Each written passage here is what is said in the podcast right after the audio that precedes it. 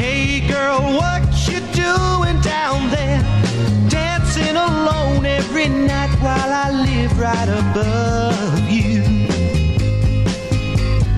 I can hear your music playing. I can feel your body swaying. One floor below even know me. I love you. Oh, my darling, Not three times on the ceiling if you want me Mm, twice on the pipe. If the answer is no, oh, my sweetness Buenas tardes, bienvenidos todos a Círculo de Espera, radio edición de martes, si no me equivoco, hoy es martes 20 de junio del 2023. Estamos transmitiendo en vivo, así lo hacemos todos los días, de lunes a viernes a través de la número uno. ¿Por dónde más? Por la Casa de los Toros de Tijuana, la número uno, la 104.9, frecuencia modulada en Tijuana. Repito, aquí usted nos escucha totalmente en vivo, siempre previo a los juegos. Bueno, varias horas antes de los Juegos de los Toros de Tijuana, que hoy regresan a la acción para iniciar eh, la segunda mitad de la temporada, la segunda parte de la temporada, porque no es ni mitad y no es ni vuelta tampoco, es la segunda parte de esta campaña 2023 de la Liga Mexicana de Béisbol. De eso y más hablaremos hoy. También nos puede escuchar, se me olvidaba, en nuestro podcast en Spotify. Ayer revisé, 734 es el día de hoy, 734, ¿verdad Dani? Ayer lo subiste tú, 734 episodios de Círculo de Espera que arrancó allá por el mes de abril o marzo del 2020.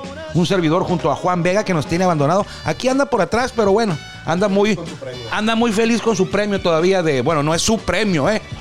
Es el premio de todos aquí. Pero bueno, ahí lo trae. Ya me tomaste una foto con él como si fuera la Copa del Mundo. Bueno, pero para mí sí es la Copa del Mundo. Ese reconocimiento a lo, a lo mejor de la comunicación en la Liga Mexicana de Béisbol. De béisbol, perdón. Vamos con Jorge Niebla para entrar en materia y mucho de qué hablar hoy en este eh, segunda, segundo día de la semana, el martes 20 de junio. Así que, qué mejor que escuchar la fina, no, no es fina, ¿verdad? La voz de Caifán es la potente voz de Jorge Niebla, el Caifán, la mejor voz de un estadio de béisbol en México. Así que adelante, Caifán. Tenemos el privilegio todos los días de que él sea el encargado de abrir la puerta de este espacio. Bienvenidos.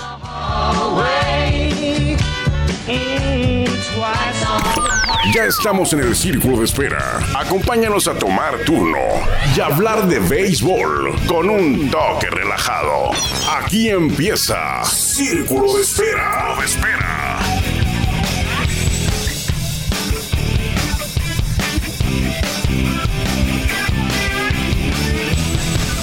Muchas gracias a Jorge Niebla, el Caifán, pero principalmente gracias a usted por permitirnos, a nosotros que lo acompañamos a hablar de béisbol en esta media hora, un poquito menos ya, pero una media hora vamos a decir, aquí en la, número uno, la 104.9. Ayer, mientras usted dormía plácidamente, usted se pregunta, bueno, ¿por qué Armando se levanta tarde siempre? Bueno, pues mientras usted dormía por ahí de las 3, 4 de la mañana, yo andaba en mi modo normal, eh, ojeando revistas eh, Super Hit. Tengo ahí una colección de, pues no sé, yo creo que es arriba de 300. Son tres cajas de esas, de esas famosas cajas de huevo grandotas. Y le caben ahí, pues bastantes, ¿no? Han de ser como unas 300 más o menos. Y ayer tomé una y la estaba ojeando. Y me llamó la atención una, una nota. La revista es del 12 de agosto de 1975. Tiene 48 años la revista Super Hit y está, para tener 48 años, o está mejor conservada que yo. Yo tengo 50, la revista, pues, se ve mejor la revista que un servidor. Entonces anda bien la revista. Eh, en esas andaba y vi varias, varias cosas interesantes, artículos, entrevistas, eh, récords ahí, eh, tablitas, de todo, notas fotografías, había una muy buena de los Olmecas, que no se llamaban Olmecas en el 75, ahorita que está de moda Tabasco, en ese año se llamaban los ah, Cardenales de Tabasco, se llamaban, los dirigía un cubano, morenazo, eh, no les fue nada bien. Ahorita están los, los Olmecas están en la cima de la Liga Mexicana de Béisbol. Bueno, en el 75 y en la mayoría de, sus, de, sus, de los años de su historia han sido pues de los peores equipos los Olmecas de Tabasco. Bueno, los equipos de Tabasco porque se han llamado Cardenales, se han llamado Plataneros, se han llamado Ganaderos y desde el 90 y creo que 91 se han llamado Olmecas de Tabasco. Entonces, siempre han jugado en el centenario, en el viejo y ahora en el, en el nuevo. Pero me llamó la atención una nota que venía ahí que no se refería a los Olmecas de Tabasco, a los Cardenales de Tabasco en ese momento. Era un homenaje que le hicieron al nuevo rey del triple, Albino Díaz, el veracruzano. Sí me acuerdo yo de Albino Díaz, no porque lo haya visto jugar, pero sé, sé, sé que jugó cerca de 20 temporadas el veracruzano Albino Díaz. No sé si, si viva todavía o en paz descanse, ojalá que esté, se mantenga con vida. Era, era joven, jugaba con los petroleros de Poza Rica, un equipo que ya no, pues no está en el estadio. No sé si ya, no sé si ya jugaban en el Heriberto Jara. Ahí, ahí jugaba eh, Poza Rica en sus últimos años. No sé si todavía estaban ahí. Pero me llamó la atención que en su casa, en el estadio, le hicieron un reconocimiento porque eh, la revista es del 12 de, de agosto, porque el 20 de julio del 75 rompió la marca de triples en una temporada. Albino Díaz. Es decir, implantó una nueva marca de Liga Mexicana de Béisbol hace 48 años para triples en una temporada, al conectar su triple 18. Se lo conectó a Cafeteros de Córdoba, creo que en el Beisborama, en el estadio de los Cafeteros, Córdoba con, con B de burro, porque también hay Córdoba con B de vaca, esto es con B de burro. Le conectó el triple número 18 en la temporada al Albino Díaz. Y cuando regresa el equipo de Poza Rica a casa, ahí en Poza Rica, eh, le hicieron un homenaje cuando estaban recibiendo los petroleros a los Diablos Rojos del México. Le hicieron un reconocimiento ahí en el terreno de juego, ya sabe usted, eh, se forman los compañeros ahí en el de, Joma primera eh, y de Joma tercera los visitantes, depende de dónde esté su dugout. Y ahí en el sonido local anunciaron que Albino Díaz había roto una marca de 18 triples y ahí le dieron un, viene la foto ahí en la revista, le dieron como un trofeo por estos 13 18, perdón, triples en la misma temporada. Y ahí se ve, en la foto aparece él y luego dos compañeros a un lado, a su izquierda, a la izquierda de la foto, a la derecha de él. Y a su izquierda estaba, o sea que ellos estaban por el dugout de tercera, los petroleros, y los diablos rojos del, del dugout de primera, porque a un ladito de él está Benjamín Cananea Reyes. En paz descanse. El pelón mágico le decían a este gran manager en la historia del béisbol, eh, de, las dos ligas, de la Liga Mexicana de Béisbol, sobre todo, y también de la Liga Mexicana del Pacífico. Y bueno, pues ahí estaba la nota, y la dejé ahí a un lado y agarré el quién es quién. Dije, yo no me voy a quedar así. Quiero ver cuál es la marca de triples en una temporada. Dudo mucho, pensé, que estos 18 se mantengan vigentes. O sea, hace 48 años, casi 50, seguramente ya alguien venció este récord y es una, una marca diferente. Pues ahí me vi, busqué el quién es quién, eh, que ya lo tengo, por cierto, y yo, yo por eso cuando exijo el quién es quién, es porque a mí sí, yo sí lo, yo sí lo uso. Yo sí lo utilizo y le saco provecho. Entonces ahí, por ahí de las 4 de la madrugada eh, del día de hoy, ahí estaba yo buscando en el quién es quién hasta que encontré triples en una temporada. Vámonos, de aquí soy. Me fui al 1975 y sí, ahí estaba Albino Díaz con sus 18 triples había roto la marca de 17, no recuerdo de quién era porque no le presté atención, porque mi, mi objetivo era buscar otro dato. Y me fui 75 para acá. 76, 80, 85, 90, 2005, 2010. Pues resulta que esa, esa marca que, que, viene en la revista, esa nota que viene ahí en la revista de ese homenaje Así, así se titula, así está cabeceada. Homenaje al rey del triple, Albino Díaz. Homenaje al rey del triple, coma, Albino Díaz. Son tres párrafos, bueno, cuatro y una fotografía que destacan y documentan el homenaje que se le hizo a Albino Díaz. Pues esa marca de 18 triples todavía está. Nadie ha vuelto a batear 18 triples en un año, en una temporada. El más, bueno, hubo uno que batió 17 por ahí en el año 80 y algo. Y recientemente, de manera reciente, mejor dicho, Tony Campana, que jugó con eh, Rieleros, exacto, y luego con Sultanes. En ese año que jugó con los dos equipos, creo que fue el 2019. En el 2019 Tony Campana batió 16. Se quedó cerca, pero no 18. Entonces esa nota que yo estaba viendo ahí en Supergida ayer a las 3 y media, 4, eh, pues es una nota que no ha perdido vigencia. Porque Elvino Díaz sigue siendo el rey del triple en una temporada. él no es el que más triples ha conectado en la historia de la Liga Mexicana de Béisbol, que es, creo que es Gonzalo Villalobos, que por cierto no está en el Salón de la Fama porque anduvo en el tema de la nave y no lo han perdonado a Gonzalo Villalobos. Él es el rey del triple en histórico, pero en una temporada sigue siendo Albino Díaz. Y algo curioso, que ya después ya no ya dejé el quién es quién por la paz ahí a un lado, dije, bueno, ya, ahí está el quién es quién y saqué la enciclopedia del béisbol mexicano, donde vienen todos los jugadores que han, valga la redundancia, que han jugado en Liga Mexicana de Béisbol, aunque sea un turno. Aunque sea un turno si fueron bateadores. O una entrada o un lanzamiento si fueron pitchers. Y dije, vámonos, Albino Díaz, para ver cuántos triples conectó y, cuál, cuándo, cuánt- cuántas, cuántos triples batió a la siguiente temporada. Pues resulta que Albino Díaz en, total no batió ni 60 triples. En 17 años, jugó 17 años y no batió ni 60 triples en su carrera.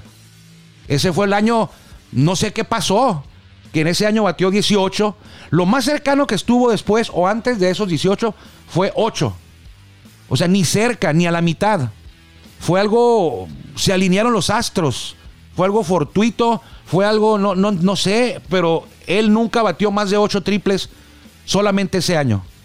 El año récord de 18 batazos de 3 bases. 18 batazos de 3 almohadillas y quedó para la historia y sigue estando en la historia y va a ser muy complicado que alguien lo atrape, que alguien conecte 18 triples en una misma campaña. Eh, no, no, no me atrevo a asegurar que será eterno ese récord. Hay otros récords que suenan más a que van a ser eternos. Este está en riesgo cada año, pero tendría que llegar, eh, no sé, un tipo como Tony Campana, ¿no? Como alguien como Jack Mayfield, como, como Isaac Rodríguez y, tener la fortuna de estar conectando batazos a los puntos ciegos, a los puntos intermedios donde se lance el jardinero allá en el jardín izquierdo y no la, no la atrape, quede lesionado, se levante, la bola rebote por todos lados. Y para tener 18 batazos de esos, pues está complicado. Bueno, ocupas 19 para, para superar la marca. Pero bueno, ahí quedó. Fíjese, usted no se desveló y ya se enteró de esta historia que yo estaba desvelado. Bueno, es que no, no estoy desvelado. A esa hora es cuando me pongo a trabajar aquí con las, con las, eh, con las extenuantes jornadas laborales de nuestro jefe Juan Vega. Pues tienes que estar despierto a las 4 o 5 de la mañana todos los días, ¿no? No duerme Juan Vega y quiere que todos sean igual. Por eso gana los premios de comunicación. Ahí está. Pero bueno. eh, ahí se la dejo, la, la de Albino Díaz, sin albur, la, la- la nota, la, la- la información que ayer, pues, eh, me la encontré ahí en la noche. Eh, estaba jugando primero Nintendo, luego después dejé de jugar y me puse a, ver la revista Super Hit. Y hoy seguramente también repasaré por ahí alguna de aquellos. Son unas joyas, ¿eh? Son unas joyas. De hecho, si usted tiene alguna revista Hit, Super Hit, Beisborama, eh, mal parada por ahí, eh, mal estacionada en su casa, que ya no la quiera, pues échenos un mensajito por acá. Nosotros tratamos de coleccionarlas y algún, en algún momento de, de mi vida, ya no falta mucho yo creo, eh, cuando me retire de todo esto seguramente las voy a donar. O sea, no las voy a vender, las voy a donar a, a- a- un estadio, a un club, a algún lugar donde yo sepa que las van a aprovechar. Porque hay información ahí, hay datos en esas revistas que no están en ningún lado, ni en el quién es quién, ni en la enciclopedia del béisbol. Eh, la liga, mm, ni le importa a la liga la historia del... la- a la liga mexicana de béisbol no le importa ni su propia historia.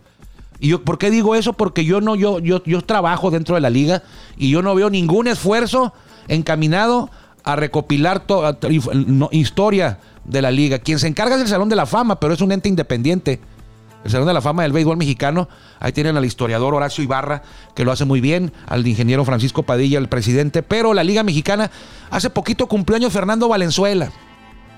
Fernando Valenzuela cumplió años hace poquito, no hace mucho. ¿Y usted cree que la liga puso, hizo alguna publicación en redes de perdida? No, una nota ya, no, no, no hay que pedirle tanto. Eh, Creo que no hay quien escriba una nota en la Liga Mexicana de Béisbol. Pero de perdida una publicación en redes, ahí, tranquilita. Felicidades, Fernando. Eres, oye, Fernando es el máximo exponente de nuestro béisbol a nivel universal. Y ni una felicitación a Fernando. Ahí en Tabasco lo invitaron a tirar la primera bola. Por cierto, ya se veía medio, medio tronadón, ¿no? Fernando. O sea, no, no estamos aquí, no, no, no estamos, nosotros no, no estamos al 100 tampoco nosotros, digo, pero, pero ahí vi a Fernando con Vinicio Castilla y, y, y como que ya se veía medio, medio tronadón. Hasta el color de su piel diferente, eh, ya medio calavérico, ¿no? Ya, ya, ya se veía. La llegó de, tiró- lanzó la primera bola y sí la llegó. Pero digo, yo lo vi y, y se me hace que tiene, no sé, ojalá no, ojalá esté equivocado yo aquí. Se me hace que tiene problemas de salud porque sí se veía ya medio, pues medio correteadón, ya. Ya sabe usted a qué, a qué me refiero con eso. Eh, pero bueno, cumpleaños del día de hoy hay un mexicano que cumple años hoy. ¿Quién crees que es, Dani? ¿Ya hiciste los gráficos o quién los va a hacer? Ah, me voy a hacer en Torreón, ok. Recuérdale, no, por favor. Cumpleaños Juan Gabriel Castro.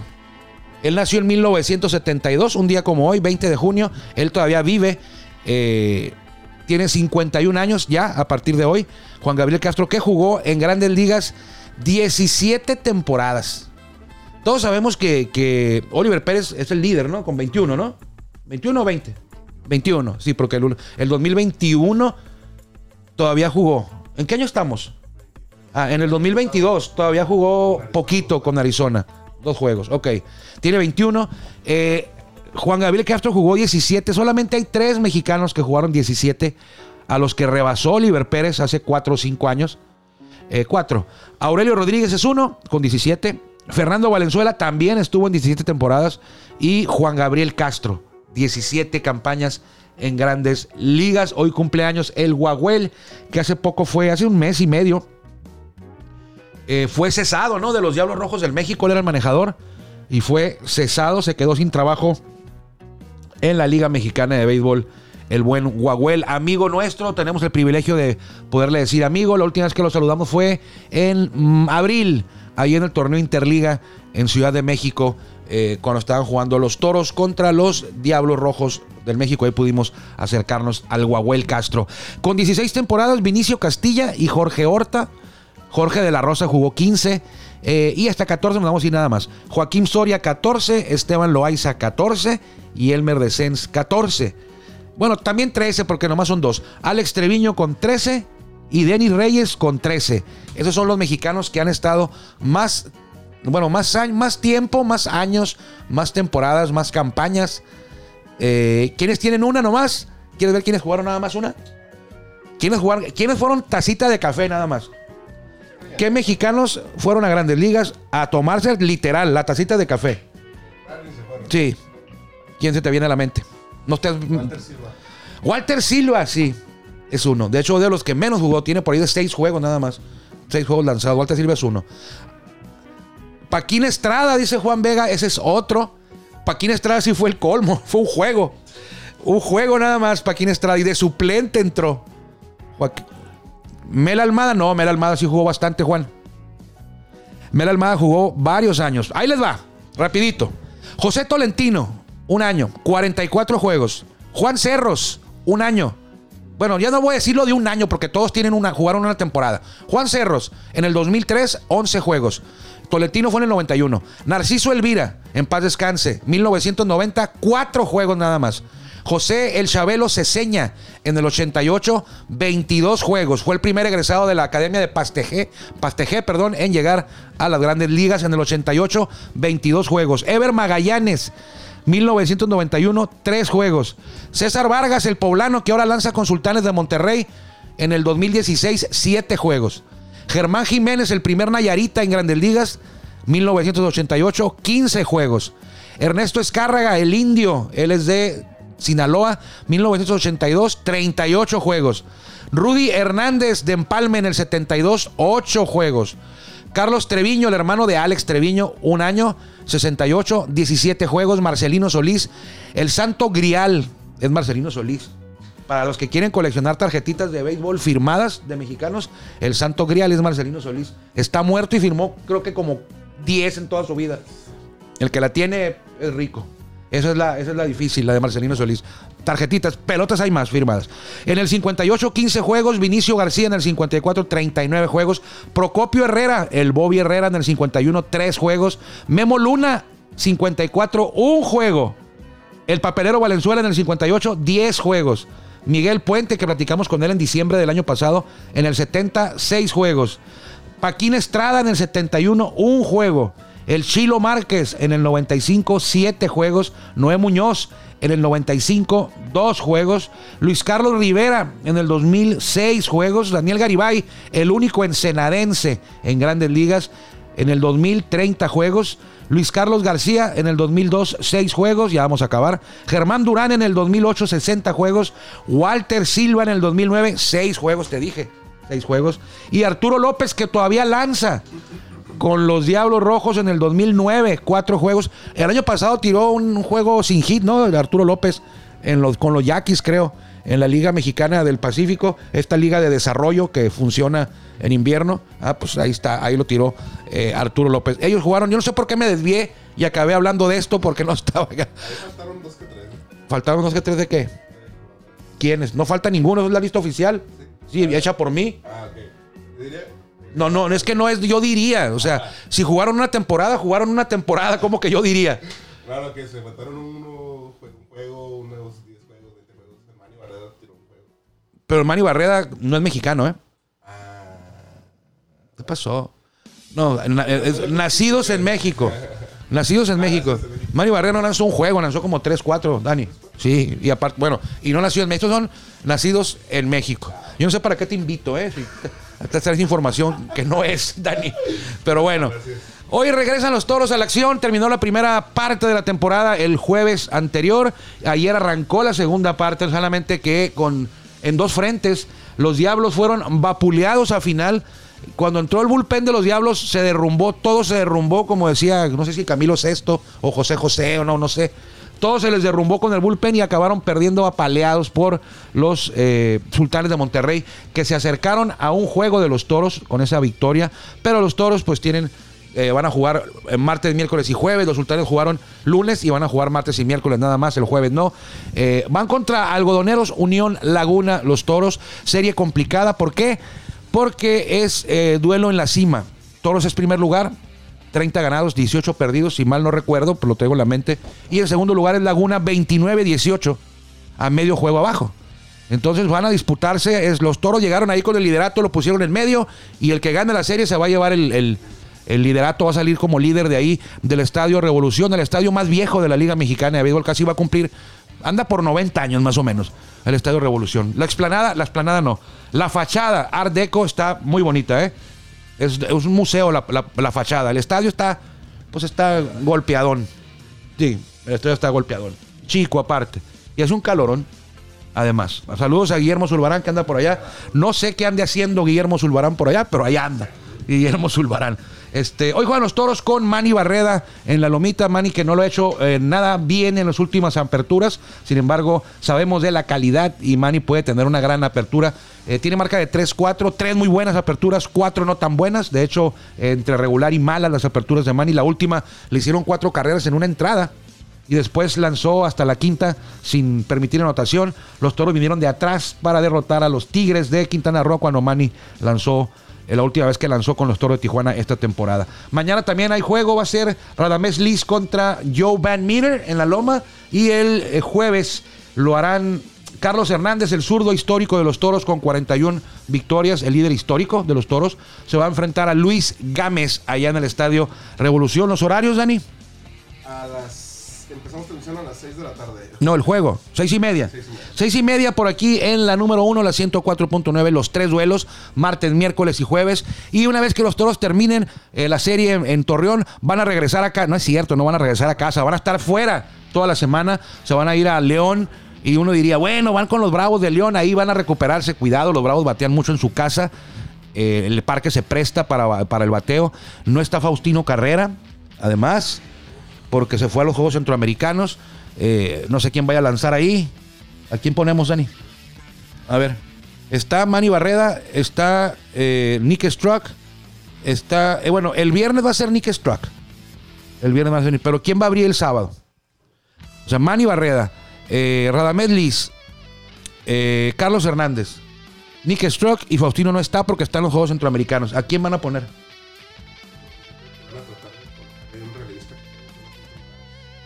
Va a hacer el trabajo. Cinco entradas. Un relevista que se aviente cinco entradas de abridor. Algo que ahí lo puedan. No, pues vas a hacer un mejor, haces un bullpen day, ¿no? Bullpen day. Sí, pero no vas a meter a, a quién, a quién va a tirar cinco entradas de los relevistas. Que Anthony Herrera ahí. Bueno, pero no. A lo mejor lo pones a Anthony que tire dos. Sí, ya, pero no, cinco no, está muy criminal. Pero bueno, yo creo que lo que va a ocurrir es que va a haber alguien que van a, van a traer a alguien nuevo, un refuerzo extranjero para suplirlo, pero eso lo veremos en los próximos eh, días. Ya no vamos a ir, eh, ya no vamos a alcanzar a tales posiciones, ¿o quién juega hoy? Quedó un minutillo más, Dani. Bueno, Guadalajara en Dolaredos, ayer ganó Guadalajara, Guadalajara está jugando bien, ¿eh? Guadalajara ha venido a la alza, Tecolotes viene a la baja. Eh, de hecho, tan a la baja Tecolotes que estuvo en primer lugar hace tres semanas, Tecolotes, y ahora están a cinco juegos y medio, en quinto lugar, los Tecolotes, cuando estuvieron en primer lugar hace tres semanas. Ayer les ganó Guadalajara, que ya se quitó los, el doble dígito de- en desventaja, y está nueve y medio en el sótano. Está haciendo compacta la zona norte, ¿eh? Eh, Guadalajara en Dos Laredos, José Samayoa, Brandon Brennan. Monterrey en México, Monterrey busca asegurar la serie. Matt Tenuta contra Ronnie Williams en el Harpelú. Tabasco, Miss Olmecas de Tabasco de toda la vida. Braulio Torres Pérez contra Andy Otero. Braulio busca su octava victoria y van a jugar en León. Saltillo, David Huff, el zurdo contra Eric Leal en Aguascalientes. Quintana Roo, Alberto Guerrero se va a medir a Pericos de Puebla en el hermano Cerdán, Gabriel Hinoa. Yucatán en Oaxaca, Andrés Rienzo contra Remy Cordero. Y Durango en Monclova, Axugo, no sé quién sea, contra Emanuel Ramírez por Monclova. Ah, y falta uno, Campeche con Manuel Flores va contra Veracruz y David Reyes en el Deportivo Universitario Beto Ávila. Otros compañeros, cumpleañeros, Juan Gabriel Castro ya le decía, Diquitón también cumpleaños hoy, aquel jugador que fue parte de aquellos astros donde andaban Nolan Ryan y Mike Scott y J.R. Richard. Diquitón era el parador en corto. El caballo, Carlos Lee, cumpleaños también hoy. Y Kendris Morales, que también se retiró del, bueno, de Grandes Ligas. En 1983 nació Kendris Morales y Carlos Lee en el 76. Vámonos pues, cuídense mucho. Que le vaya bien.